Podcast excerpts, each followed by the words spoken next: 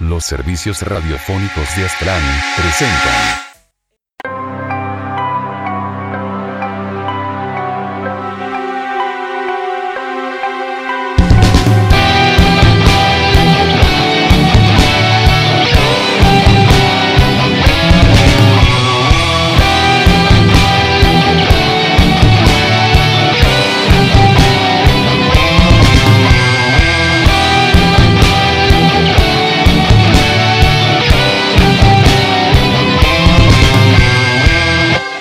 Pokepastas.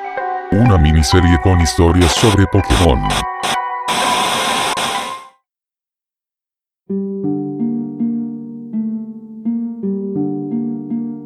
Era la época en la que Pokémon Corazón Oro y Alma Plata iban a salir al mercado y todos mis amigos ya tenían apartada una copia, con la que te llegaba una figurita de Hu según el juego que ordenaras. Lo más seguro es que esos juegos iban a ser de los más vendidos para DS, y que era de los que no te podían faltar en tu colección. Como el estudiante de universidad con poco presupuesto que era, no pude apartar el juego para conseguir la figura, ni siquiera pude comprarme el juego cuando salió. Así que esperé a fin de curso para pedirlo por Amazon. Pero no quería esperar tanto tiempo, así que decidí volver a jugar mi cartucho de Pokémon Cristal. Busqué entre mis juegos de Game Boy, pero recordé que habíamos vendido los juegos que ya no queríamos, para comprar el DS. Solo tenía mi Game Boy y algunos juegos buenos, pero ninguno de convencía. Tenía Pokémon Diamante, pero tenía ganas de jugar desde el principio, pero no quería borrar mi juego cuando iba tan avanzado. Mis amigos me recomendaron bajar el juego para emulador, pero como compartía computadora con mi hermano, no podía descargar nada. Entonces recordé que en GameStop vendían juegos usados, así que fui al mall. No tenían cristal, solo una copia de Ruby, que no me interesó mucho, porque no me gustó tanto que no estuviera tan difícil pasarlo. Ya cuando casi me estaba por ir, vi que tenían una copia de Pokémon Plata, que era prácticamente lo mismo que Cristal, excepto por las mejoras que se agregaron después. Lo compré, a 5 dólares, una ganga. Llegué a mi apartamento y me puse a jugar. Aquí empiezan las cosas raras. Primero, el logo de Game Freak, que salía, pero se congelaba allí, sin avanzar. Intenté varias veces reiniciar el juego, limpiar el cartucho soplando, incluso limpiando las entradas con alcohol y un cotonete, pero no salía de la pantalla de Game Freak hasta que en un intento, la pantalla se puso en negro un momento, 5 segundos más o menos.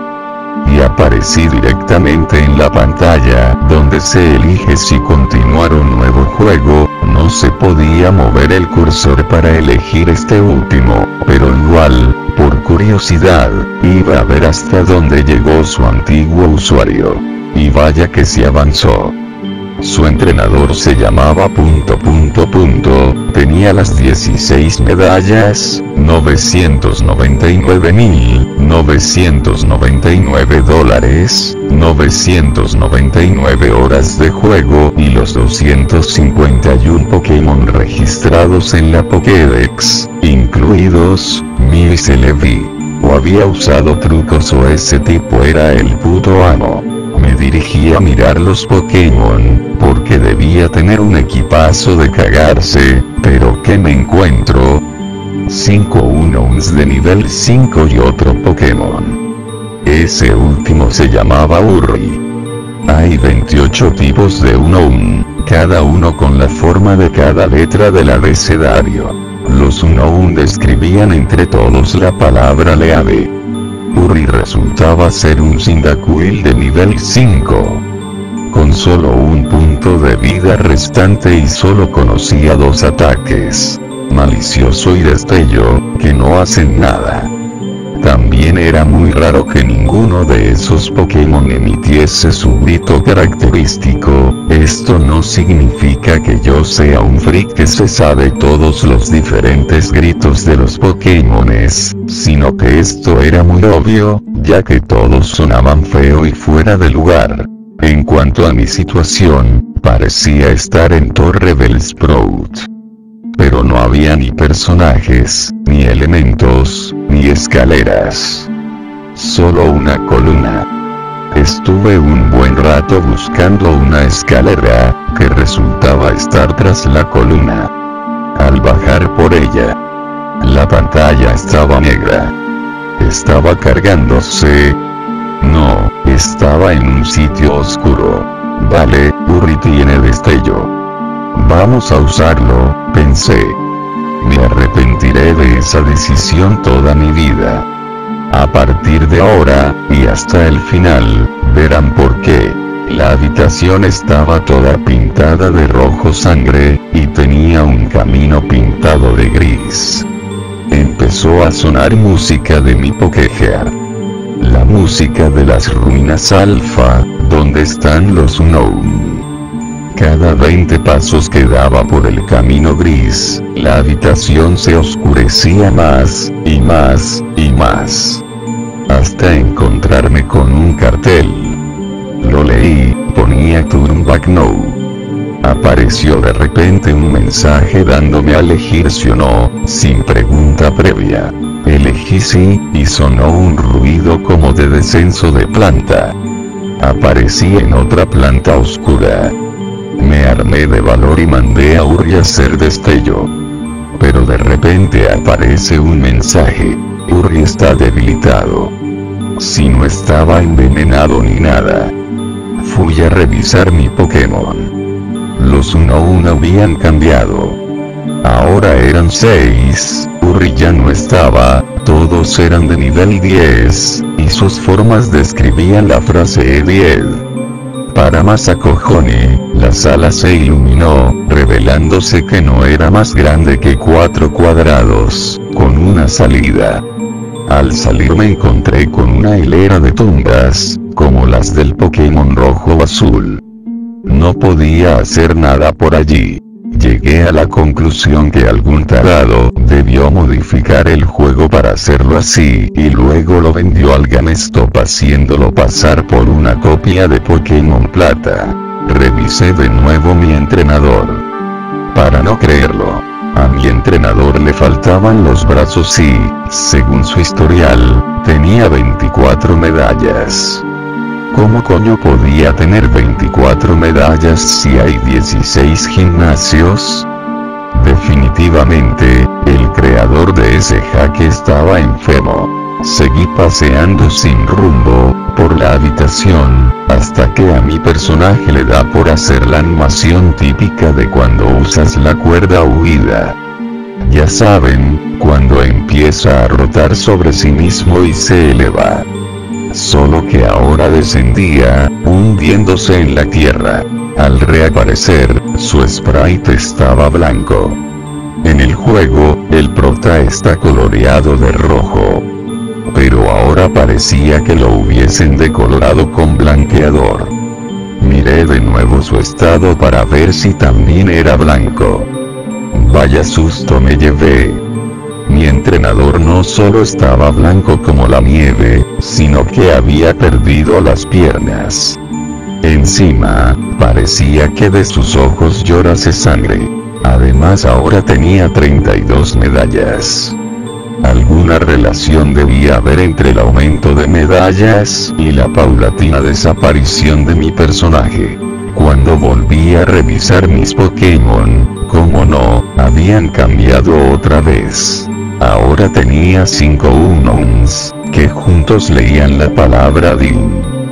Y además ahora tenía un Celebi al nivel 100. Pensando que por fin me tocaba un Pokémon pepino, miré sus características.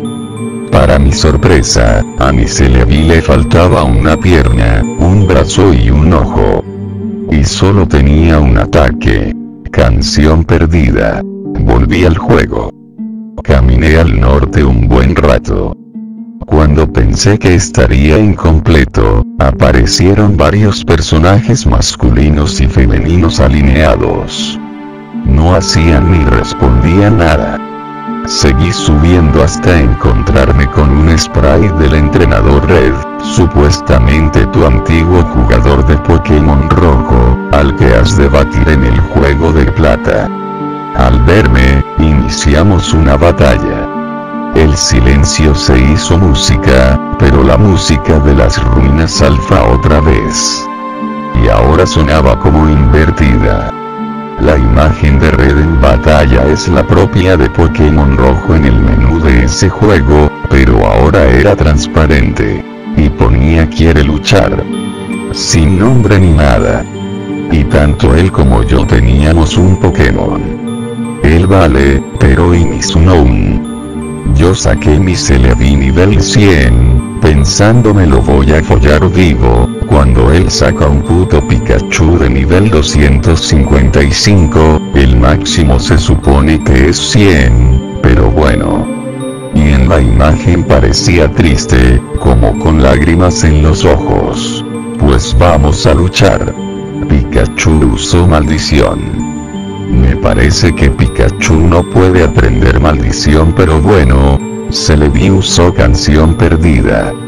¿Qué remedio? En tres turnos, los dos Pokémon acabaron debilitados.